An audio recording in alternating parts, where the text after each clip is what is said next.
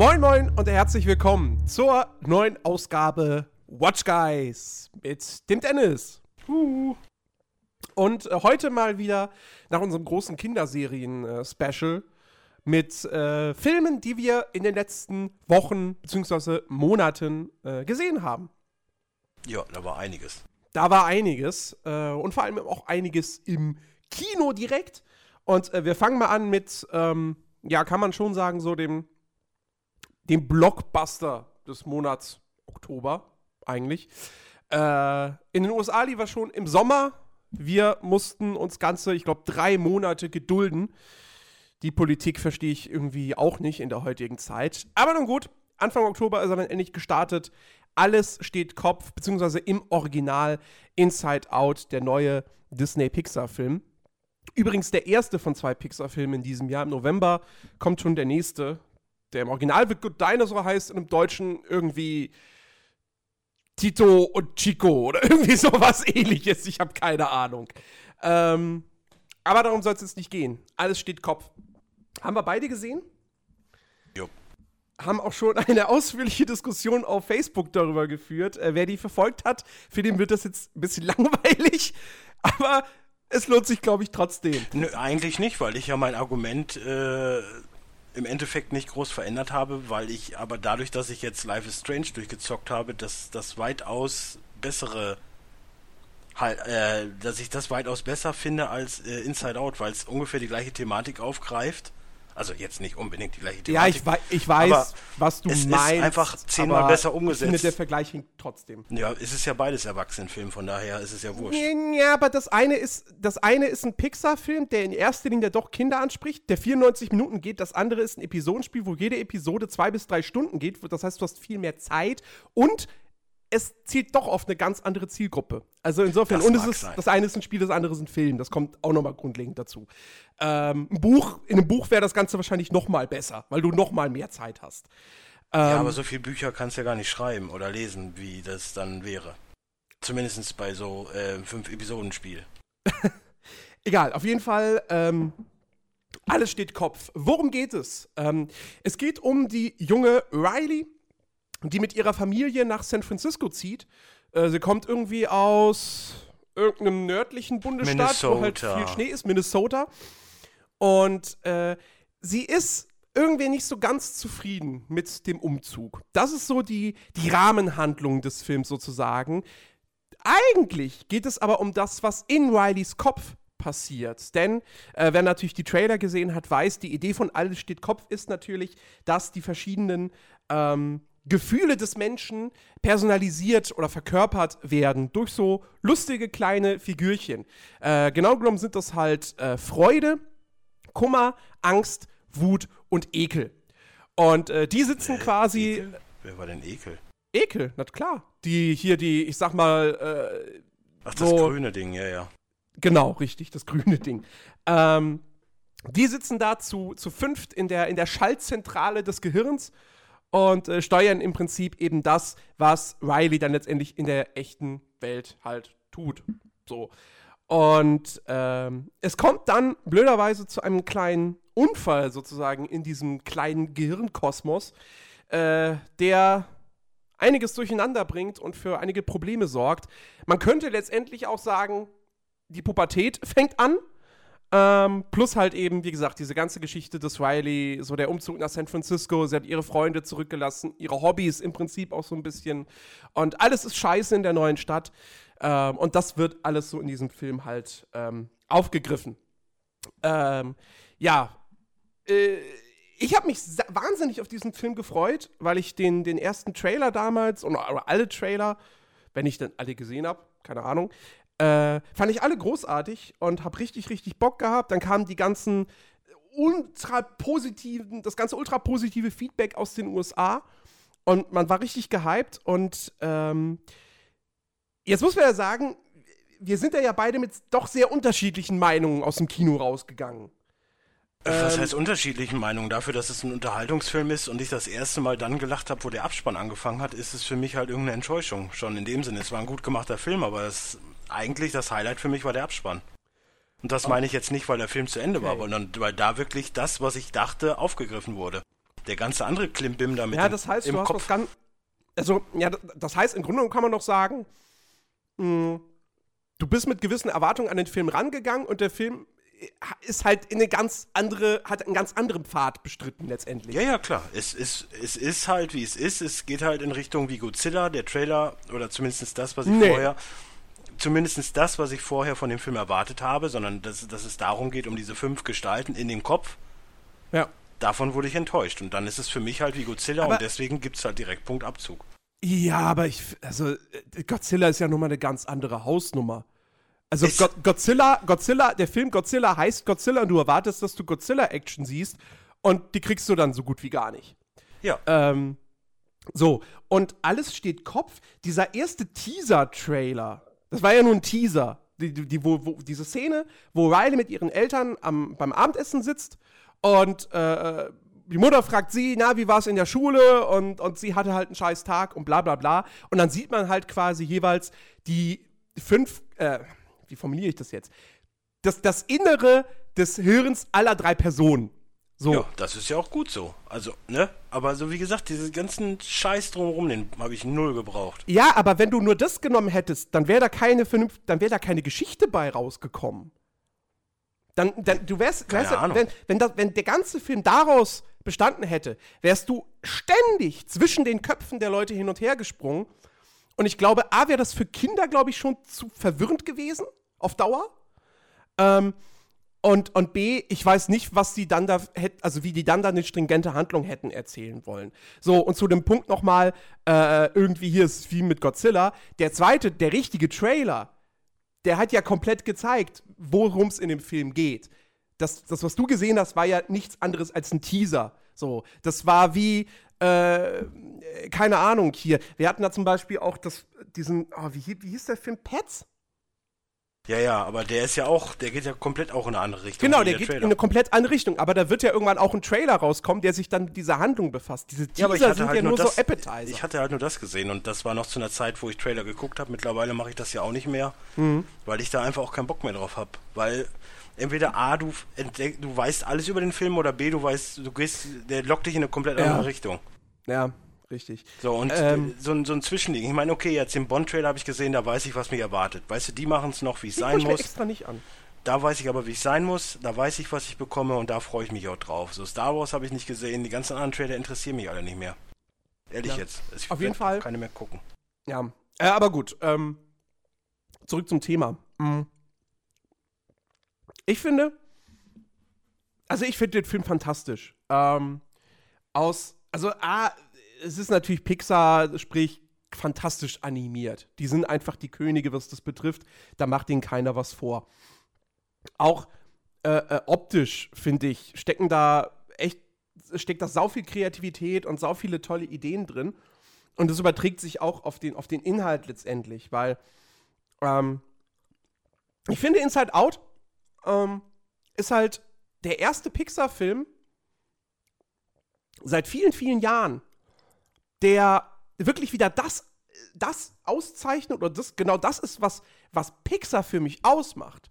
Pixar macht für mich nicht aus, Merida, junges Mädchen, Fantasy-Mittelalter, normale Disney-Story. Das ist für mich nicht Pixar. Ja, aber Inside Out ist auch nichts anderes. Nein!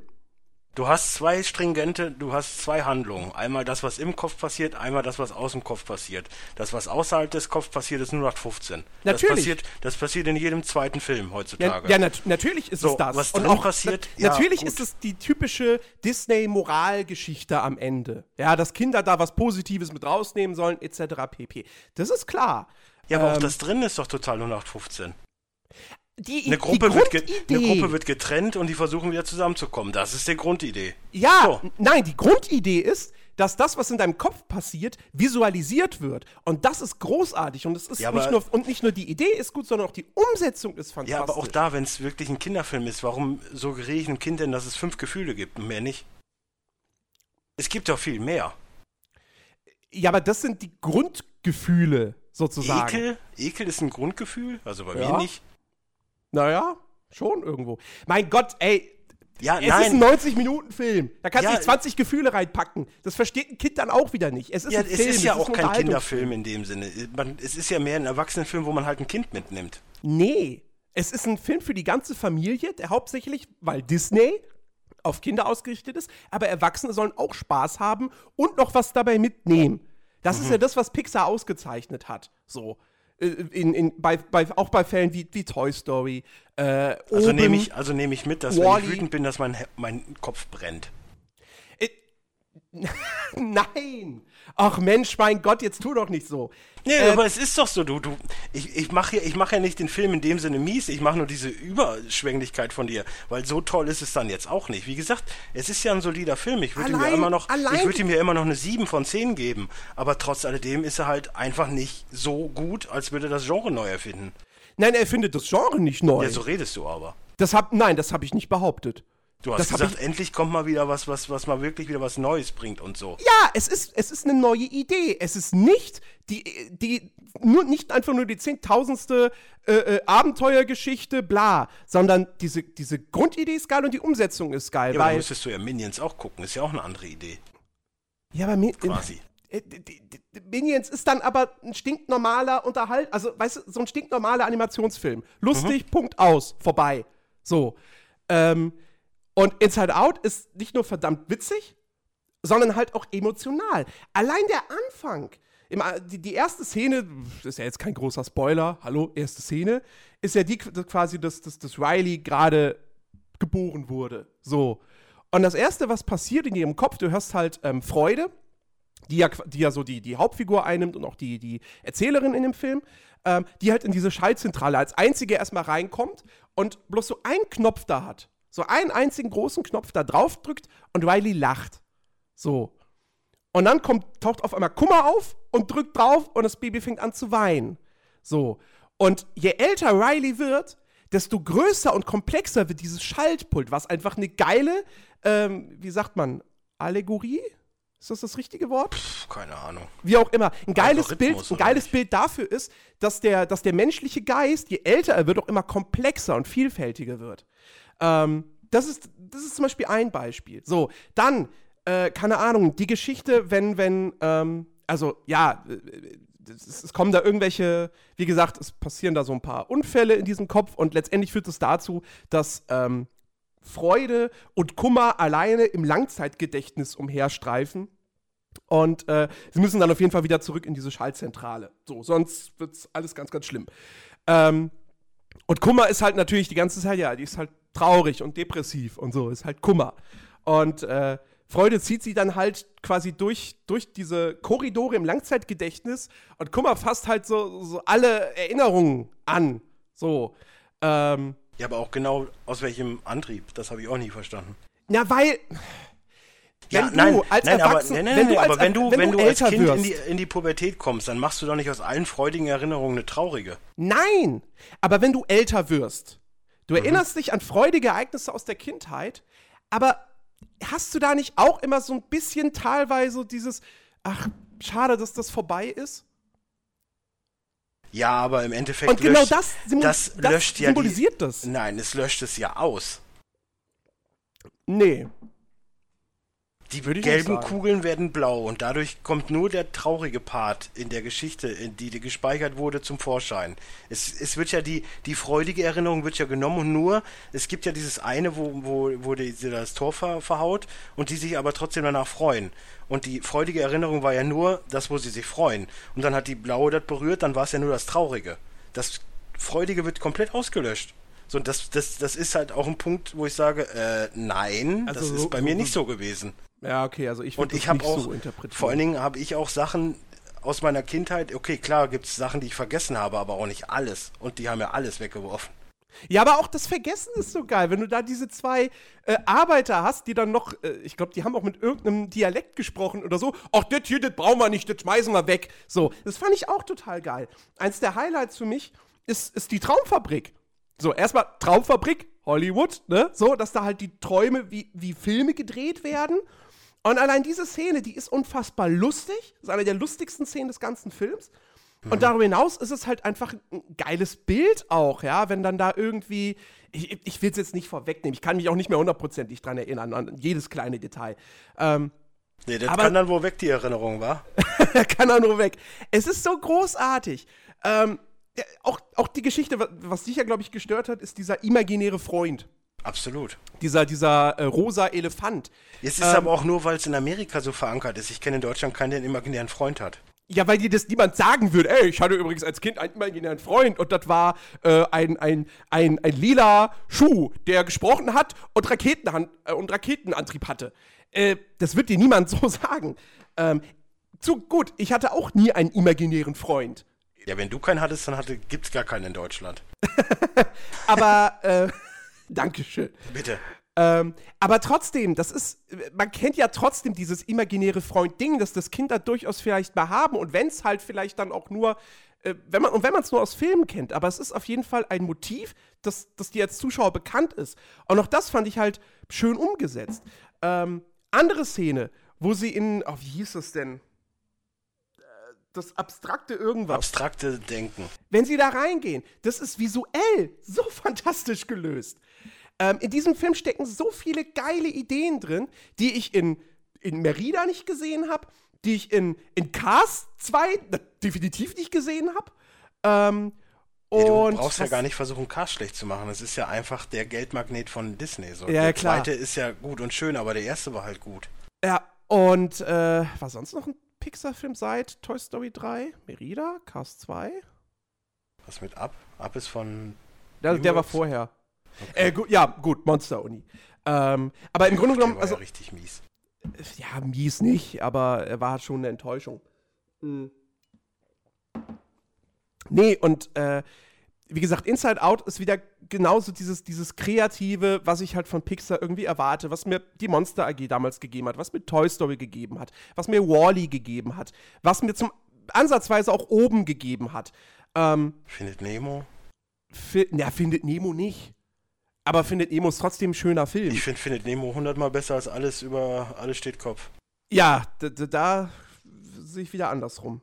Ähm, Ja, aber das versucht mir eine vernünftige, also eine nachvollziehbare Geschichte zu erzählen. ja, aber das macht doch alles steht Kopf auch. Was denn für eine? Ich Ja, was, ist gerade denn bei schon gesagt, was ist denn bei der Geschichte nicht nachvollziehbar? es ergibt keinen Sinn für mich. Darum geht's. Es Ja, hast ist du ein Film nicht verstanden? Es sind zwei 0815 Geschichten, die zusammengemischt werden und mit einem neuen Ansatz versucht, äh, wird versucht, da irgendwas zu erzählen. Ja, okay, nehme ich so wie es ist, aber trotzdem fand ich Findet Nemo ein schönerer Film. Ich fand auch Wally einen viel schöneren Film. Mm, nee, da mag ich Inside Out mehr. Für mich ist Inside Out tatsächlich zusammen mit der Toy Story Trilogie, ich möchte die immer als Trilogie zusammen sehen, Ja gut, die mag ich ja Ähm, auch nicht so sehr. Äh, finde ich das das Beste, was Pixar abgeliefert hat.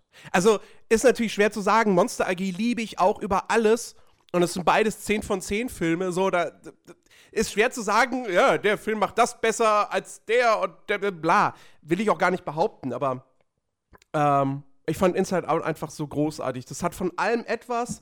Ich bin jetzt keiner, der irgendwie im Kino saß und zu Tränen gerührt war, so. Aber äh, das, ja, gut, hat ja bislang eh nur ein Film wirklich aufgrund nur des Films geschafft bei mir. Ähm, Hm? ich habe bei zwei Filmen geheult in meinem Leben. So. Mhm. Und nur ein Film davon, da lag es wirklich am Film selbst. Bei dem anderen war es eher so ein bisschen, da kam wirklich, da war nämlich genauso dieses Ding. Äh, äh, äh, Film aus der Kindheit, geguckt, Kindheitserinnerungen. Äh, ich, das war, glaube ich, zu dem Zeitpunkt, wo ich in München war, auch arbeitslos und so. Und dann kam das alles zusammen und zack, habe ich geheult. Nicht wegen dem Film, sondern weil das alles so raufkam. Genau dieses Ding, was auch im Film meiner Ansicht nach äh, äh, symbolisiert wird. Ich habe bei zwei geheult, einen kann ich mich nicht mehr daran erinnern, welcher es war, und beim, der andere ist bekannt, der kam dieses Jahr ins Kino. Fast and Furious. Ja.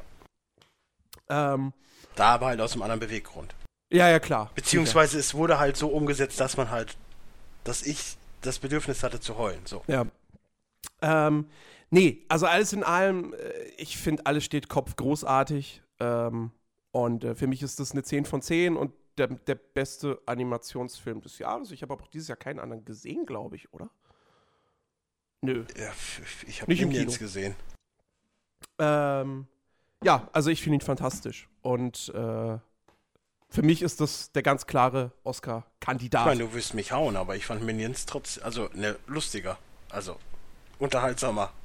Ja, gut, ich habe ihn jetzt nicht gesehen. Ich kann jetzt den Vergleich nicht Es dazu ist ziehen. jetzt, er wird dir Ähm. nicht so gut gefallen wie Hals, äh, wie äh, Hals über Kopf. Äh, hier, ne, Natürlich wird er mir nicht so gut gefallen, weil ich die Minions nicht mag. Das fängt Ich damit finde schon die mal ja an. lustig, deswegen, weißt du. Naja. Kommen, Naja. wir, kommen wir zu einem richtig miesen Film, weil wir machen das, das mal ab, abwechselnd machen, damit Mhm. ich jetzt mal hier endlich den Scheiß aus dem Kopf kriege. äh, ja, ich bin ja, äh, wer mich kennt, großer Comic-Film-Fan und dann gibt man sich auch Sachen, die man von vornherein weiß, dass sie nicht gut sind, wobei ich das noch nicht mal unbedingt so sagen würde. Der Film an sich ist halt sehr, sehr schlecht, ja, aber die Schauspieler können da absolut nichts dafür. Äh, die Rede ist von Fantastic Four. Ähm, legen wir mal beiseite, dass es irgendwie komisch ist, dass äh, wenn man natürlich den anderen Fantastic Four im Kopf hat mit, mit Jessica Alba und Co., dass natürlich von der Besetzung her alles irgendwie komplett durcheinander ist. Und ich weiß auch nicht, in Mhm. welchem Universum das jetzt da gerade spielt. Ich rede jetzt zum Beispiel auch alleine von Johnny Storm. Und Verstehe ich jetzt nicht. naja, Johnny Storm und Sue Storm sind Geschwister. Da sind's Ja. aber keine Geschwister, sondern äh, Adoptivgeschwister. Ah, Weil okay. halt eine braun, ne, eine, ne, Mhm. ich, bin- ne, und sie halt weiß. So, das ist schon mal weirdo.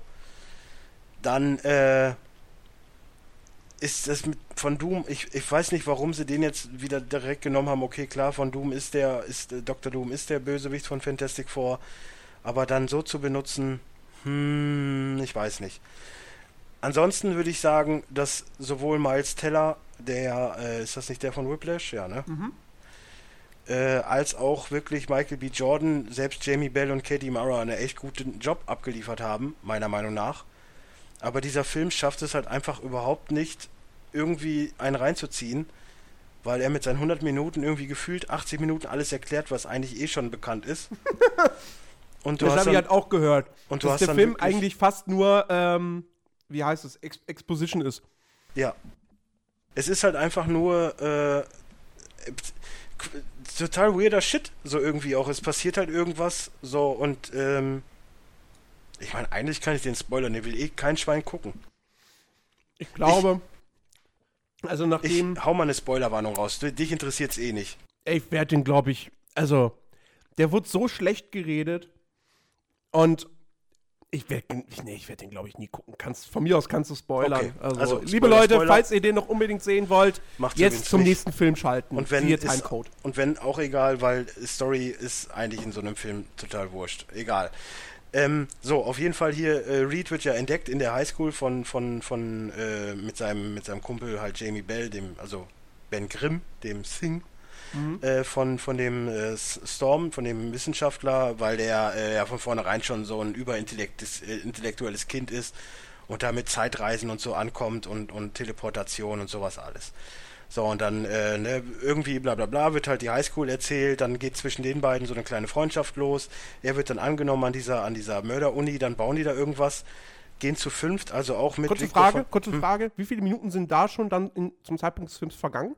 Bis, bis die mit Victor von Doom durch das Portal äh, teleportieren, sind es ungefähr ja, 30 bis 40 Minuten.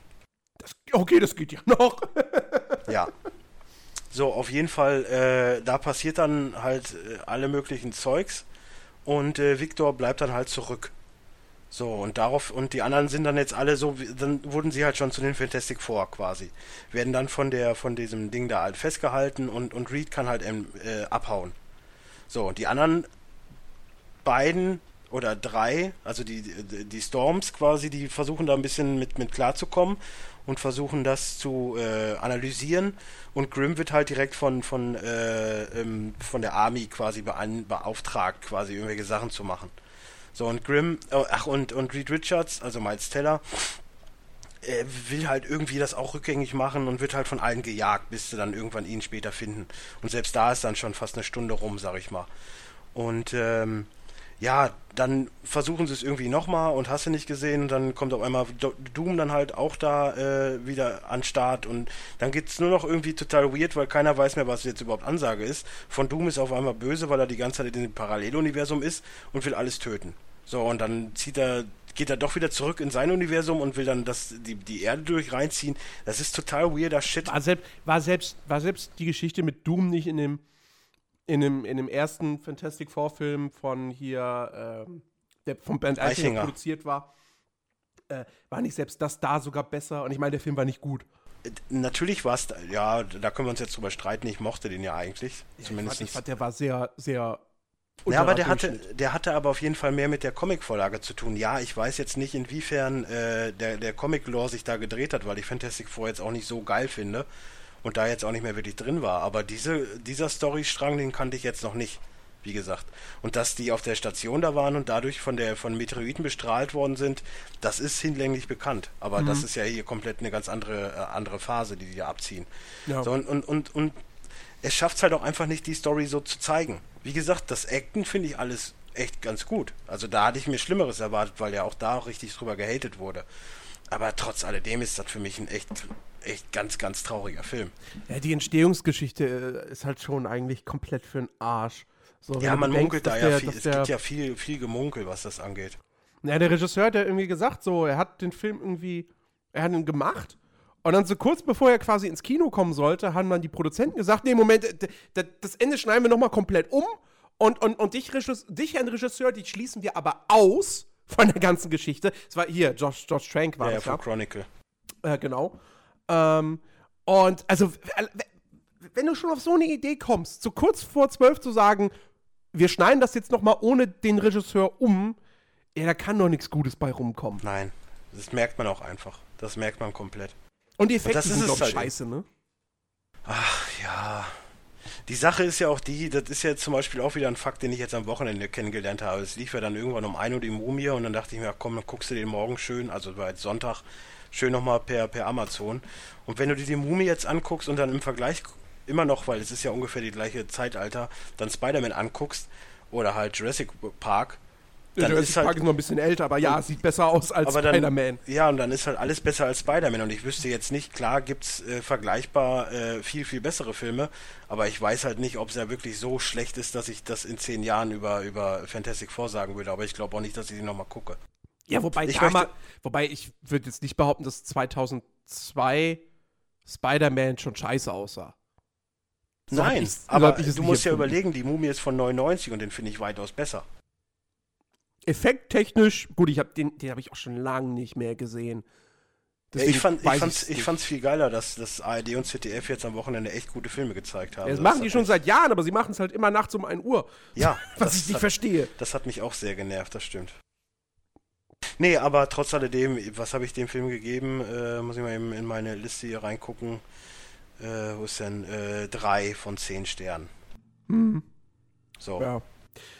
Ach, das, das nutze ich jetzt doch einfach mal als Überleitung zu dem neuen Vin Diesel-Film The Last Witch Hunter. Äh, ein Film von Breck Eisner, den wahrscheinlich nicht so sonderlich viele Leute kennen. Ähm, der hat sagen wir mal, zwei erwähnenswerte Filme gemacht. Ähm, zum einen äh, The Crazies von 2010, das ist das Remake von dem ähm, äh, George A. Romero-Film. Das nicht schlecht sein soll, hab's leider oh, nicht gesehen. Der hat, der hat, Sahara gemacht, den fand Und der gut. hat Sahara gemacht, der zu den größten Flops aller Zeiten zählt. Was? Den ähm, fand ich voll gut. Äh, finanziell. Okay, ja, fand ich trotzdem voll gut. Äh, ich, fand, ich hab den mal im Fernsehen gesehen, ich fand den okay. Ist ein ähm, schöner Sonntagnachmittag-Film. Ja, ja, der und Aber ist auch schon wieder lang her. Wie heißt denn der andere mit, mit ihm und Cameron? Nee, war das Cameron Diaz? Wo die da diese. Oh, warte, nein, nein, nein, warte, ein Schatz zum Verlieben meinst Genau, eh, mit, wer, wer, wer, war das denn nochmal? Das war Kate Hudson. Kate, ja, den fand ich auch ganz gut. Ja, das sind so nee. Sonntagnachmittagsfilme. Den fand ich nicht gut. Ja. Ähm, nein, Sahara habe ich in okayer Erinnerung, aber ist auch schon lange her, dass ich den gesehen habe. Na, jedenfalls, äh, der liefert jetzt äh, The Last Witch Hunter. Ähm, Vin Diesel spielt Calder, einen äh, Hexenjäger, äh, der halt im, im, Mittelalter lebt und äh, dort gegen die Hexen kämpft. Ähm, Und die erste Szene, also der Film beginnt damit, dass man quasi sieht, wie Calder und seine, seine, seine, sein, sein Stamm oder wie auch immer äh, eben in den Bau, es ist halt so ein riesiger Baum, mit, irgendwie auch ausgehöhlt und so, so ein riesiges Labyrinth, ähm, wo die, die Hexenkönigin äh, halt wohnt und lebt. Und ähm, die wollen sie halt eben vernichten, um der ganzen Sache mal so ein bisschen ein Ende zu bereiten. Und ähm, blöderweise also äh, Calder schafft es, diese Hexenkönigin zu erledigen. Sie verflucht ihn aber äh, daraufhin, oder kurz zuvor halt, äh, mit dem ewigen Leben. Dass er halt niemals den Tod finden wird und ewig halt, halt, ne? Ich meine, einer oder andere würde sagen, okay, ewiges Leben, cool, ja, aber eigentlich ist das, glaube ich, gar nicht mal Schafft so cool. auf jeden Fall mal alle Spiele zu spielen, wie man spielen will. Das stimmt, richtig. Da würde aber auch, ich sag's nochmal, Raum von Geist und Zeit aus Dragon Ball seit reichen. Ähm, auf jeden Fall, ja, äh, Calder wird unsterblich und äh, dann springt der Film eben ins heutige New York. Kennt man, und ja. ähm, in der Zwischenzeit hat sich dann irgendwie so entwickelt, dass zwischen den Hexen und den ja, nicht zwischen den Hexenjägern, weil er ist ja der letzte Hexenjäger. Ach nee, ri- richtig, genau. Äh, er arbeitet quasi für eine Organisation. Ähm, wie heißen die? Dolan. Axt, Axt, Dolch, Dolch und Axt? Ach, irgendwie sowas. Axt und irgendwas. Hier steht überall Dolan 37, Dolan 36. Äh, ja, das, das, sind, das sind quasi die, die, die Dolans sind sozusagen, das sind, das sind Pfarrer, äh, die sind sozusagen seine Assistenten. Ah. So, er hat immer einen Dolan. Ähm, zu Beginn des Films ist halt äh, Michael Caine, der ist der 36. Dolan. Und dessen Nachfolger, also der geht zu Beginn des Films schon in Ruhestand und dann wird halt Elijah Wood als der 37. Dolan äh, eingeführt. Ähm, genau, aber die arbeiten halt für diese Sichel und Axt oder wie auch immer kirchlicher Organisation. So. Und die hatten mit den Hexen irgendwann mal quasi so einen so so so einen Waffenstillstand, so einen Friedenspakt Pakt, äh, vereinbart, ähm, dass die Hexen halt nicht mehr verfolgt werden, wenn sie sich dann an die Gesetze halten und halt niemandem Schaden zufügen. So. Und natürlich ist es so, dass sich nicht alle daran halten und es gibt dann zum Beispiel auch äh, äh, böse, böse Zauberer. Also einer der Antagonisten ist halt ein, ein, ein männlicher Hexer sozusagen. Ähm, und äh, ja, ich, ich glaube, ich spoile jetzt nicht viel, wenn ich sage, dass es darum geht, die Hexenkönigin wieder zurück in die Welt zu holen. Damit sie die gesamte Menschheit verpesten kann. Oh, das habe ich ja lange nicht mehr äh, gesehen, sowas. ja, man merkt, die Handlung eher sehr, sehr dünn. So. Ähm, das Ich ist aber. Geiler, ich finde es viel geiler, dass die Hexenkönigin bei Rote Baron mitgespielt hat. Äh, ja, das ist eine, das ist eine deutsch-französische Schauspielerin, Julie Engelbrecht. Man erkennt sie natürlich nicht, weil alles irgendwie CGI und Maske und bla. Aber ja, es ist eine deutsche Schauspielerin. Ähm, auf jeden Fall, ja, die Story ist halt super flach und so. Aber das ist nicht mal das Problem des Films. Ähm, das Problem ist eher, dass, äh, also, es ist, ich finde, The Last Witch Hunter ist mal wieder so ein typisches Beispiel von so einem Hollywood-Blockbuster, ähm, wo zwar schon ein gewisses Budget da war, hier auf Wikipedia steht 70 Millionen, ähm, aber sie hatten scheinbar nicht, also A, die CGI-Effekte sind mäßig bis schlecht, ähm, und was aber viel, viel mehr ins Gewicht fällt, ist die, die Action-Szenen, von denen es auch gar nicht mal so viele gibt, ähm, die sind echt schlecht inszeniert. Das ist so ein typisches Ding von, ähm, wir haben hier ganz, ganz viel CGI, so, ähm, und wir haben nicht die talentiertesten Kameramänner oder beziehungsweise es sieht alles nicht so super geil aus. Deswegen können wir nicht immer direkt auf die Aktionen draufhalten. So. Also der schneidet quasi immer kurz vor dem Schlag, kurz vor dem Schlag von Vin Diesel oder so, wird halt dann irgendwie weggeschnitten oder die Kamera ist halt irgendwie anders positioniert. Und das ist einfach scheiße. So, du, du, du kannst der Action teilweise, gerade in der, in der Anfangsszene, wo sie da eben in diesem, in diesem Hexenbau, äh, äh, Bau, wo sie da halt kämpfen, du kannst dem überhaupt nicht folgen. So, da, da, da, da vermisse ich halt jedes Mal so das, das was, was ähm, George Miller halt bei Mad Max gemacht hat, dass quasi die Action immer im, im Mittelpunkt des Bildes ist, so dass du, du kannst gar nichts verpassen, außer du guckst weg. Ähm, und Last Witch Hunter ist halt wieder mal das komplette Gegenbeispiel davon. Und das ist einfach Kacke. So, das, das, das, macht einfach keinen Spaß, dann sich diese Action anzugucken, wenn die halt nicht gut inszeniert ist. Und dann kommen eben noch so Sachen dazu, wie die flache Handlung, wie ein Vin Diesel, der halt, es tut mir leid, einfach nicht schauspielern kann. Der funktioniert in Fast and Furious, weil Fast and Furious selbstironisch ist, sich nicht selbst so ganz ernst nimmt. The Last Witch Hunter hat durchaus hier und da mal Humor. Ja, also ich habe auch ein, zwei Mal wirklich gelacht, aber er nimmt sich trotzdem in seiner ganzen Geschichte und so und auch Inszenierung viel zu ernst und versucht da so ein düsteres Fantasy-Setting aufzubauen. Das funktioniert halt mit einem Vin Diesel einfach nicht. Ähm, und auch die hier, wir, dann hast du noch ähm, Rose Leslie aus Game of Thrones. Mhm. Ähm, die spielt eine Hexe, also eine gute Hexe. Ähm, die, die halt übrigens auch bei Downton Abbey spielt die auch mit. Nur genau. Äh, die halt sehr, sehr wichtig äh, für, die, für, die, für die Geschichte auch ist, letztendlich. Und für Calder selbst. Ähm, die, also ich weiß nicht, die wird in Game of Thrones und in Downton Abbey wahrscheinlich schon besser spielen, aber in diesem Film ist sie jetzt nicht sonderlich gut. Bei Game of Thrones ist sie nur für Du weißt gar nichts, Jon Snow bekannt. Ansonsten. Hm. Okay. Ähm, also es, und bei Downton Abbey war sie eine, eine äh, Zimmerdame. Okay. Äh, Gerade am Ende des Films, ich will jetzt nicht spoilern, aber da gibt es eine Szene, da lacht sie, da freut sie sich. Und selbst in der deutschen Version hat das ganze Kino irgendwie gerade gedacht, so, äh, okay, das war jetzt irgendwie nicht so gut gespielt. Also, das kam schon mit der Synchro nicht gut rüber.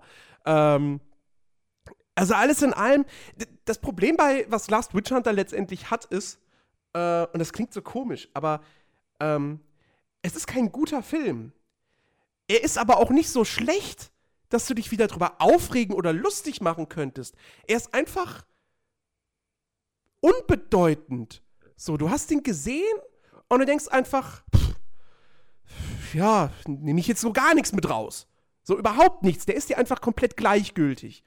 Und manchmal frage ich mich, ist das nicht vielleicht schlechter, als wenn du, keine Ahnung, als wenn ich jetzt Transformers 4 gucke und danach denke, boah, das ist der schlimmste Blockbuster aller Zeiten, sondern habe ich wenigstens sowas mitgenommen. Bei dem Film so, nö, der ist mir einfach egal.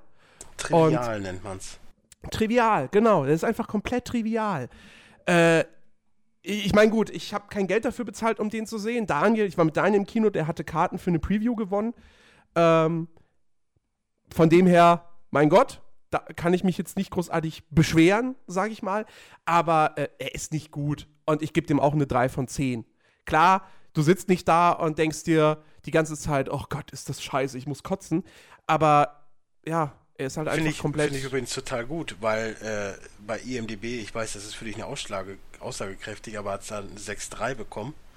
Und die beiden Filme, die ich jetzt mal eben schnell abhandle, haben eine 5,7 und eine 6,2. Also, ja, aber naja, so, Ausschlag, so aussagekräftig ist IMDb jetzt auch nicht unbedingt für mich. Ja, habe also, ich ja gesagt, ist, ist ja für dich nicht aussagekräftig. Ja, also nur. nur Fantastic Four hat eine 4,1 bekommen. Also.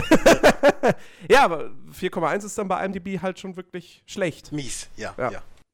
So, aber ich handle mal eben ganz kurz Pixel das ab. Äh, hast du ja schon drüber gesprochen. Habe ich auch genau ich, gesehen, ich genau. Hab den, hm? Ja, habe ich auch gesehen, richtig. Ja, ja, hattest du ja schon mal abgehandelt. Ähm, ich mach's ganz kurz. Ich fand ihn eigentlich äh, sehr unterhaltsam. Mhm weil er mir halt, äh, man muss es ja auch mal dazu sagen, so Filme wie Ralf Reichts oder, äh, oder also zumindest in die Kiste gehen mit den Computerspielen sind halt selten gesät. Gibt's nicht so viele, ja. Nee, rar gesät heißt es. Und äh, von daher nimmt man das, was man kriegen kann. Und da fand ich den gar nicht mal so schlecht, weil halt äh, viele Anspielung war. Ich meine, okay, das nachher mit dem, wie hieß sie denn nochmal? Hm? Äh, hier, die Violet? Nein, Violet war was anderes. Ach, die, die, Lady die. Lisa. So, ja, ja. Das ist so ein Ding so, äh, ja gut, äh, mein Gott, nimmt's mit, aber haltet mich raus aus der Nummer. So, weißt du, das juckt mich jetzt gerade gar nicht. Mhm. Aber ähm, ich, mit dem Ansatz bin ich auch nicht rangegangen. Ich habe eine Komödie erwartet, die habe ich bekommen. Ich habe viel Nerdkram mitbekommen und das fand ich ganz lustig. Und äh, deswegen gebe ich Pixel oder habe ich Pixels eine, wo haben wir es, mein Rating, oh doch so hoch, eine 7 von 10 gegeben. Okay. So, und den Film, den ich jetzt auf jeden Fall abhandeln möchte, ist Vacation.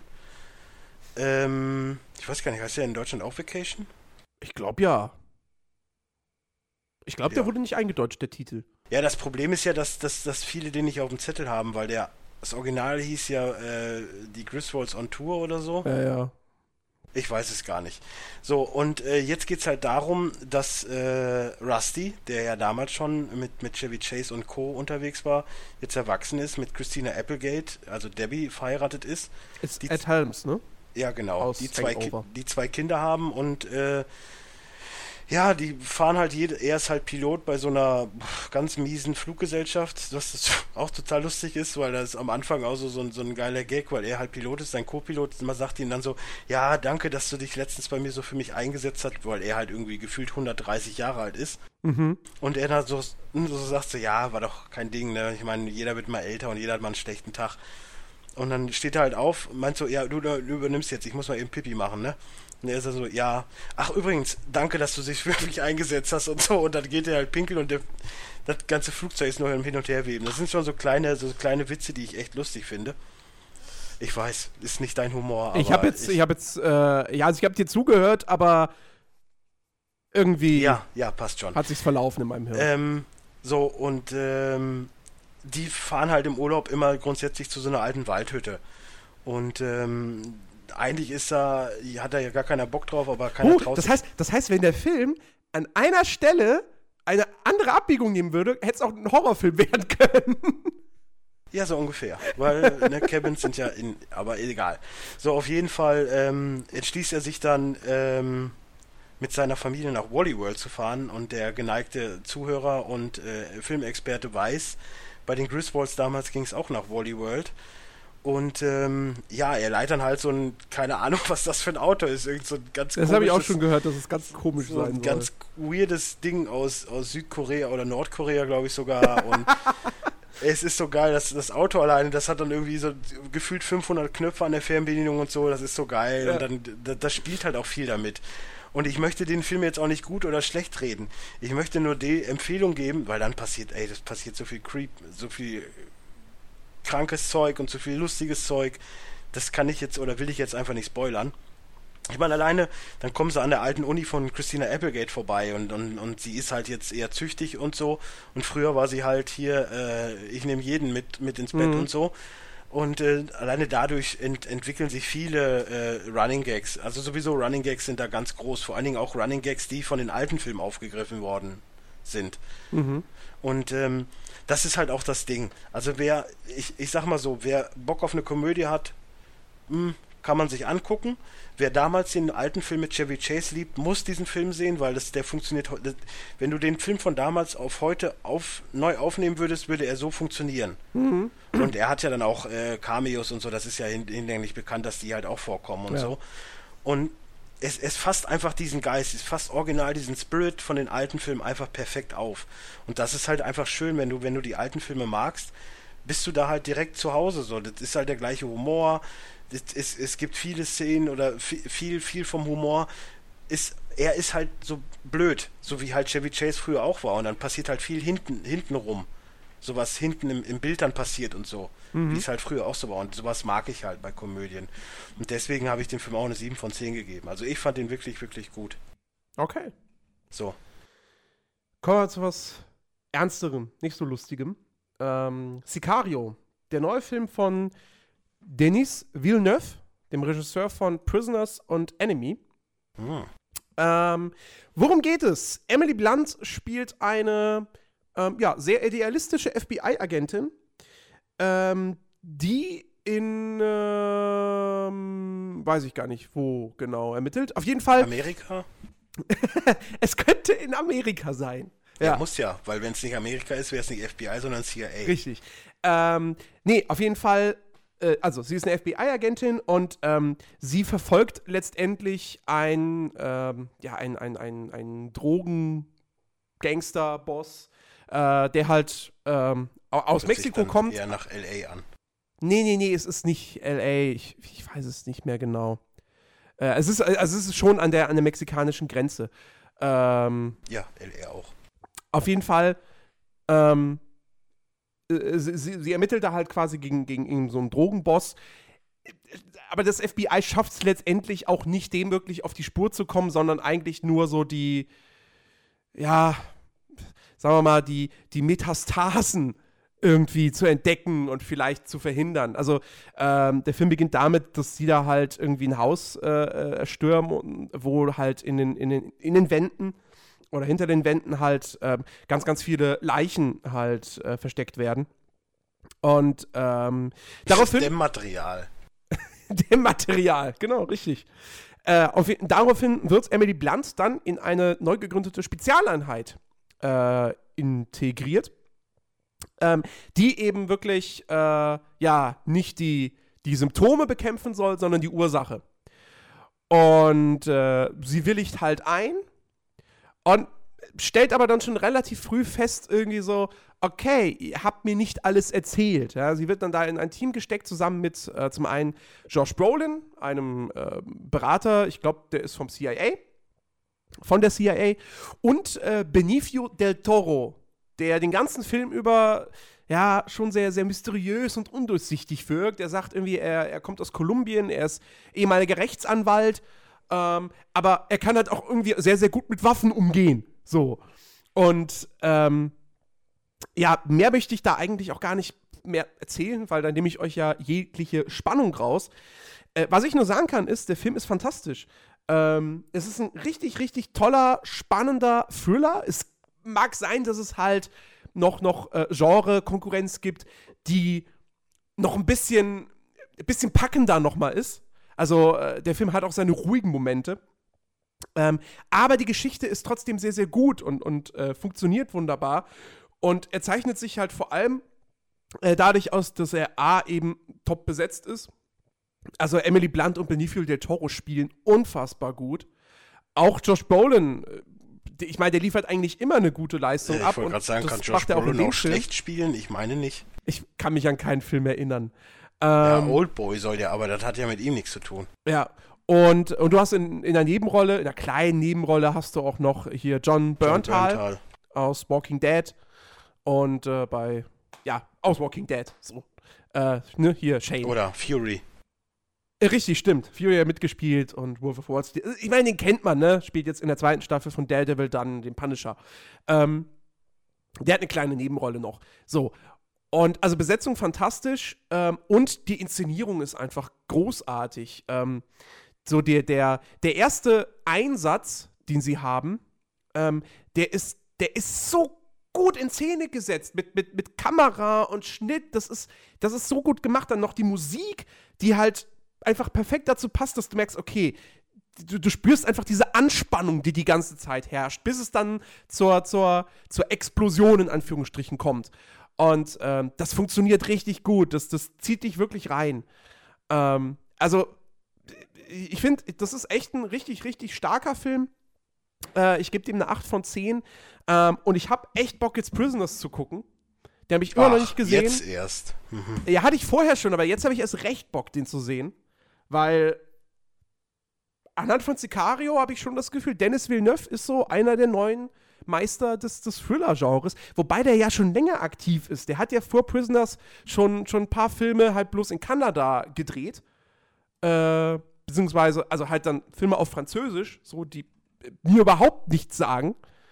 Ähm, aber erst mit Prisoners hat er ja wirklich so diesen, diesen, ähm, ja, äh, diese, diese Aufmerksamkeit gekriegt, dadurch, dass der ja äh. Oscar nominiert war und so. Der dreht jetzt an einem Untitled Blade Runner Project. Der macht Blade Runner 2. Sehr schön. Ja. Weil wenn es halbwegs die Düsterheit von Prisoners mitbekommt, bin ich voll gehuckt. Wobei der nächste Film von ihm hier, sehe ich gerade, ist Story of Your Life. Hm. Ein Science-Fiction-Drama mit Amy Adams, Jeremy Renner, Forrest Whitaker und Michael Stuhlbarg. Ja. Steht Wenn du einen All-American brauchst, soll. der gut acten kann, nimmst du Jeremy Renner. Das ist ja anscheinend. Ja. Also, mir hat Sicario echt gut gefallen, kann ich nur empfehlen. Äh, angucken. Ja, ich äh, handle da mal einen Film ab, der vielleicht für dich auch interessant sein könnte. Ich weiß nur nicht aus welchem äh, Zusammenhang. Äh, A World Beyond hieß er, glaube ich, in Deutschland. Tom äh, Tomorrowland. Stimmt, Tomorrowland heißt er im Original, ja. Ja. Ähm, wären wir wieder bei der Schublade schöner Sonntagnachmittag-Film. Das kann man schon mal vorwegnehmen. Ein Riesenflop. Äh, ja. Also Disney das, hatte irgendwie. Das eine verbindet ja auch das andere. naja, wir haben noch, noch, noch Geld. Also so Ey, ja, klar, sicher. abgesehen davon kommt ja dieses Jahr noch so ein bisschen was, was Geld einspült. Nee, warte, die, die, dieser Pan ist nicht von Disney, oder? Eigentlich müsste er von Disney sein, weil ich glaube, die Rechte von Pan sind bei Disney. Also wenn es ein Disney-Film ist, dann haben sie gleich mal zwei Megaflops jetzt hingelegt. Weil der ist echt nicht gut gestartet. Äh, warte mal, Pan-Film. Kann man ja nachgucken. Wo kann man denn hier? Warner Bros. Das ist nicht Disney. Nee, nee, okay. So, ist ja auch egal. Ähm, A World Beyond, Tomorrowland, wie auch immer, dreht sich um den jungen Frank Walker, der äh, anno 1960 oder so bei der wie heißt die Weltausstellung? Expo, keine Ahnung, irgendwie was mit Expo, ähm, versucht seinen Raketenrucksack einzureichen und trifft da dann schon auf Nix, der gespielt wird von Hugh Laurie, und auf Athena, die gespielt wird von Raffi Cassidy. Ähm, Wer ist das? Kenn ich, kenn ich die? Ja, Hugh Laurie kennst du. Raffi Cassidy ja, ist äh, hier von ähm, Snow White and the Huntsman Dark Shadows. Das, die wird dir nicht sagen. Nee, okay, kenne ich nicht. Ist auch wurscht. Ähm, ich wollte jetzt einfach nur den Namen. Ich finde Raffi Cassidy finde ich ein sehr cooler Name. Ansonsten kennst du da eh keinen von, glaube ich höchstens hier den einen Afroamerikaner. Äh, Keegan Michael Key, den kann man vielleicht kennen, aber ansonsten wird dir da auch keiner groß helfen. Ja, egal, Judy, George, George Clooney und Hugh Judy Greer wirst du wohl kennen. Ja. Ja, dann hört es auch auf. So, auf jeden Fall. Ja, George Clooney habe ich ja gerade gesagt. Frank Walker, George Clooney habe ich nicht gesagt. Ist auch egal. So, ähm, er, er, versucht den auf jeden Fall einzureichen. Der funktioniert nur leider nicht und äh, wird dann halt abgelehnt von nix. Aber Estina sieht das Potenzial in ihm und äh, gibt ihm eine Münze. Und äh, ja, dann gehen die da noch so ein bisschen durch das originale Disneyland, was übrigens total cool ist, weil das haben die irgendwie nachgebaut oder so, weiß ich nicht. Oder steht, weiß nicht, ob das halt immer noch so alt aussieht, keine Ahnung. Ähm, und die, äh, er geht dann halt den, äh, diesem Nix und der Asina hinterher, weil die da irgendwie mit so einer Gruppe weggehen und er weiß gar nicht, was da gerade Ansage ist, genau wie man halt selber, weil man ja noch absolut keine Erklärung bekommen hat und äh, merkt dann auf einmal, dass man schwupps in der Zukunft ist. Oder zumindest in so einem Paralleluniversum, wie auch immer, wo halt mhm. halt viele Entwickler sind, die da halt arbeiten können. Und äh, ja, dann ist auch schon relativ schnell ein Cut. Und dann äh, sieht man die Britt Robertson, die Casey Newton heißt sie in dem Film, ähm, die halt äh, durch einige Umstände dann auch so eine Münze bekommt und dann, dann quasi das sieht, was in diesem Paralleluniversum passiert. Und ähm, ja, sie will dann halt auch mehr darüber wissen, weil sie ja auch gar nicht weiß, worum es geht, genau, wie wir halt auch alle. Und das wird dann halt alles so in dem Film nach und nach erklärt. Es ist, ähm, ja, schon irgendwie eine ziemlich andere Herangehensweise, was, was Filme angeht, also zumindest von der Erzählweise. Auch wenn es da immer so eine oft so eine Off-Stimme gibt, also gerade George Clooney und halt auch diese äh, Britt Robertson, die sprechen so aus dem Off das ein bisschen runter. Aber trotz alledem ist es halt eine andere Herangehensweise, weil es halt viel chronologisch vielleicht irgendwo durcheinander ist. Mhm. Wobei es eigentlich richtige Reihenfolge ist, aber dadurch, dass halt diese Dimensionen verschmelzen, du das Gefühl hast, dass das mit, den, mit dem chronologischen Ablauf irgendwas nicht funktioniert. Obwohl es das funktioniert. Verstehst du, was ich meine? Mhm. Und ähm, Nee, es, es, entwickelt sich da wirklich eine schöne, so eine schöne, so ein, ja, schon so, ein, so eine Sondernachmittagsfilmgeschichte halt raus. Es ist so ein Abenteuerstreifen, sie will halt entdecken, was das jetzt auf sich hat, möchte am liebsten in dieser Welt sein und äh, er will da am liebsten äh, nichts mit zu tun haben, weil halt einige Sachen passiert sind und äh, ja, also wenn du den mal irgendwo siehst per Stream, ich denke mal, äh, Prime greift ja momentan sehr viele Filme auf. Wolf of, Wall Street kommt jetzt zum Beispiel auch zu Prime und so. Das wird wohl nicht lange dauern, bis der da auch ist und dann kannst du dir den gerne mal angucken, weil äh, ich fand den trotz alledem, dass er relativ gefloppt ist, noch ganz okay und habe dem eine 6 von 10 gegeben. Also ich würde mir den auf den Sonntagnachmittag gerne nochmal mit meiner Freundin angucken. Mhm. Ja, ich bin gespannt. Also Meinung ging auseinander. So Manche sagen halt wie du, ja, der ist, der ist nett. So. Ja. so. So einen krassen Flop hat er nicht verdient. Und andere sagen halt, ja, pf, nö, zurecht gefloppt, scheiße. Ich, ich bin gespannt. Äh, Dann äh, mache ich noch eben ganz schnell äh, Ted 2.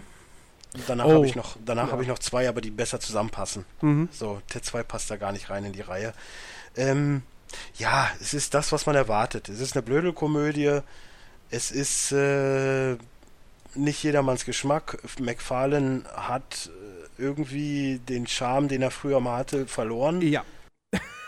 Aber alles in allem fand ich es doch wiederum noch relativ unterhaltsam. So, es, es gab halt auch wieder so alte Bekannte Komfort, äh, viele Schauspieler, also viele Stars spielen so in Nebenrollen mit, ob das jetzt dieses Mal wieder, äh, wie heißt der Flash Gordon nochmal? Äh, äh, ja. ja, Flash Gordon, äh, hier Tom Brady von den äh, New England Patriots spielt mit und, und so auch einige Anspielungen von, von anderen. Und das ist ja das, was McFarlane macht ja Humor auf Popkulturebene und das zieht mhm. er halt auch da wieder komplett durch. Ansonsten ist das halt, äh, es geht halt darum, dass Mattel, äh, das ist Mattel, weiß ich jetzt gar nicht, irgendein, ich glaube Mattel ist es, äh, ihre eigene Produktion an Teds haben will, ansprechenden und dann versucht man ihn erstmal dazu zu bringen, dass er nicht mehr äh, als Person gilt, sondern als Sache, weil er auch geheiratet hat und so.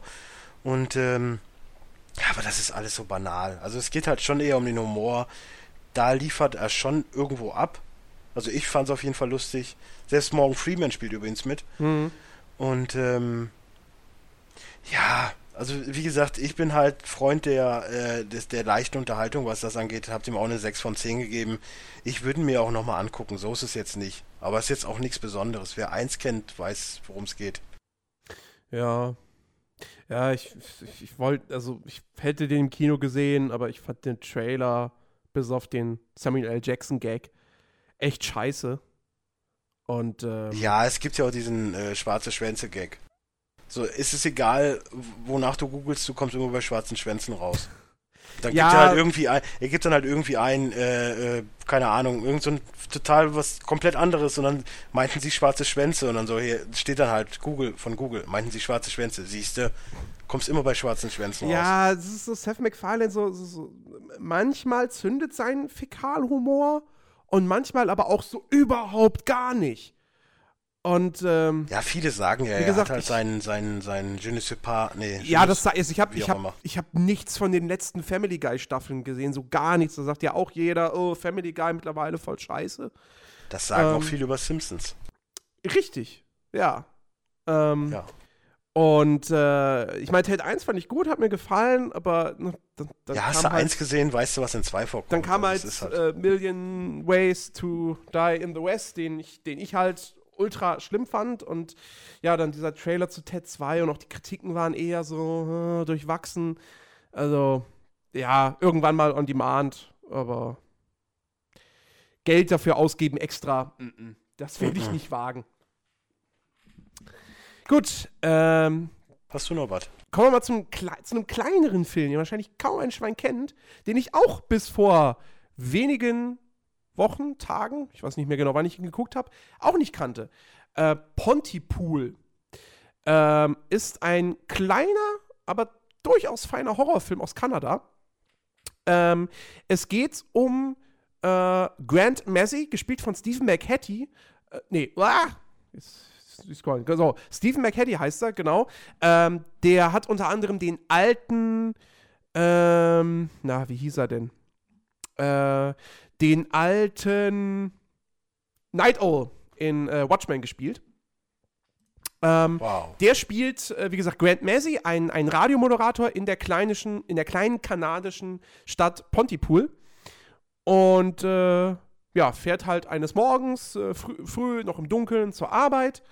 Und äh, als er mit seinem Wagen anhält, kommt da schon irgendwie eine Frau an sein Auto und, und klopft irgendwie an die Scheibe oder so.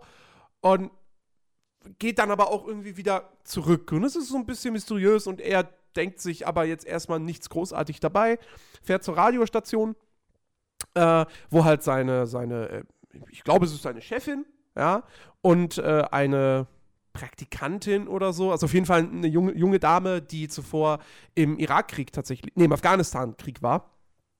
Ähm, und äh, dort halt auch so ein bisschen hilft.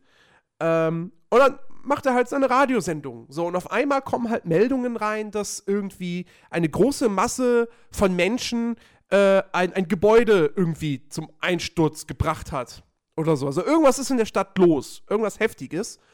Und ähm, sie kriegen halt eben bloß dann über einen Außenreporter davon mit und dann halt über, äh, ja, Telefonanrufe etc.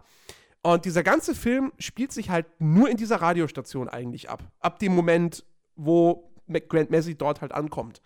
Ähm, sprich, es ist ein Kammerspiel. Das ist ähm, schon was älter, ne? Ist von 2008, genau. Hm. Ähm, ist ein Kammerspiel. Und all das, was eben draußen passiert in der Stadt, kriegst, kriegst du eben auch als Zuschauer nur über das mit, was du halt hörst. Sprich, Kopfkino geht an. Und das ist schon sehr, sehr cool. Ähm, der Stephen McHattie spielt das auch echt, also der, der, der, passt irgendwie perfekt in diese Rolle von so einem, von so einem älteren Radiomoderator mit so einer tiefen Stimme rein.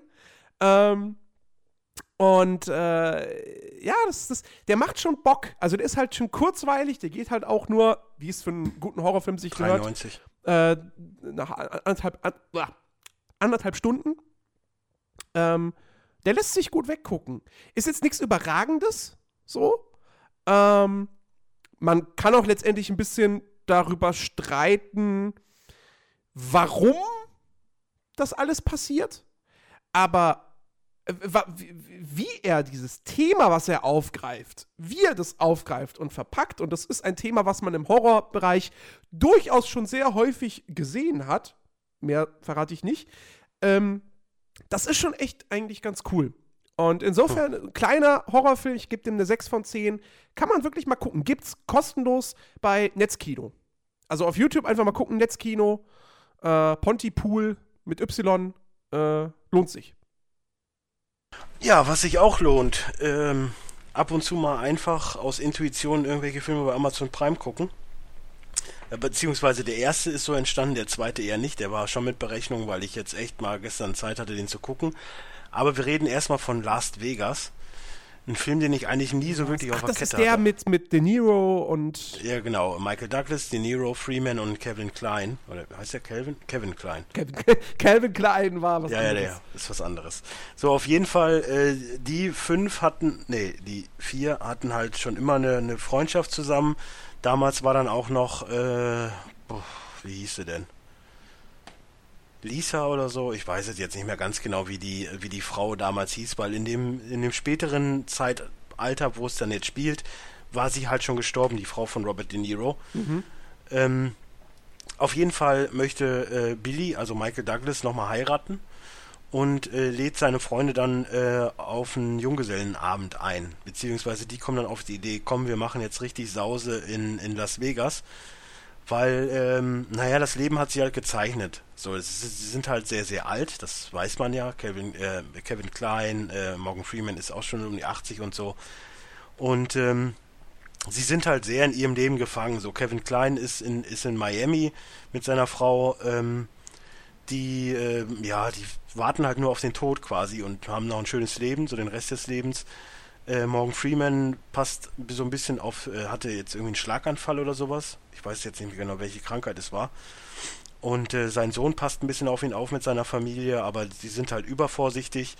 Ja, Robert De Niro ist am Anfang, äh, kommt erstmal nicht vor, man weiß aber, man erfährt dann nach und nach, dass äh, er halt noch um seine Frau trauert, die er halt sein Leben lang bei sich hatte ja, und Michael Douglas ist halt der, der, äh, der Großverdiener, der jetzt nochmal einen auf dicke Hose macht und ein viel jüngeres äh, Mädel heiraten möchte. Und ähm, ja, erstmal müssen äh, Freeman und Klein äh, Robert De Niro davon überzeugen, dass, dass er mitkommt. Und äh, das Lustigste ist auch zum Beispiel Kevin Klein, ähm, seine Frau sagt ihm dann halt auch von wegen, ja, was halt in Vegas passiert, bleibt in Vegas und gibt ihm halt eine Viagra und ein Kondom. Und äh, er tut erst so, oh nee, kann ich ja gar nicht und so. Sie ist dann weg und er freut sich voll den Arsch ab. Mhm. Und dann auch irgendwie bei jeder Gelegenheit, ja, meine Frau hat mir einen Freifahrtschein gegeben, also ich könnte noch, ich wäre frei, ne? Und, und, und er ist dann halt so der, der, der es unbedingt nochmal drauf anlegen möchte. Morgan Freeman will einfach nochmal ein bisschen Spaß im Leben haben und Robert De Niro ist halt immer noch der Trauerklos so ein bisschen.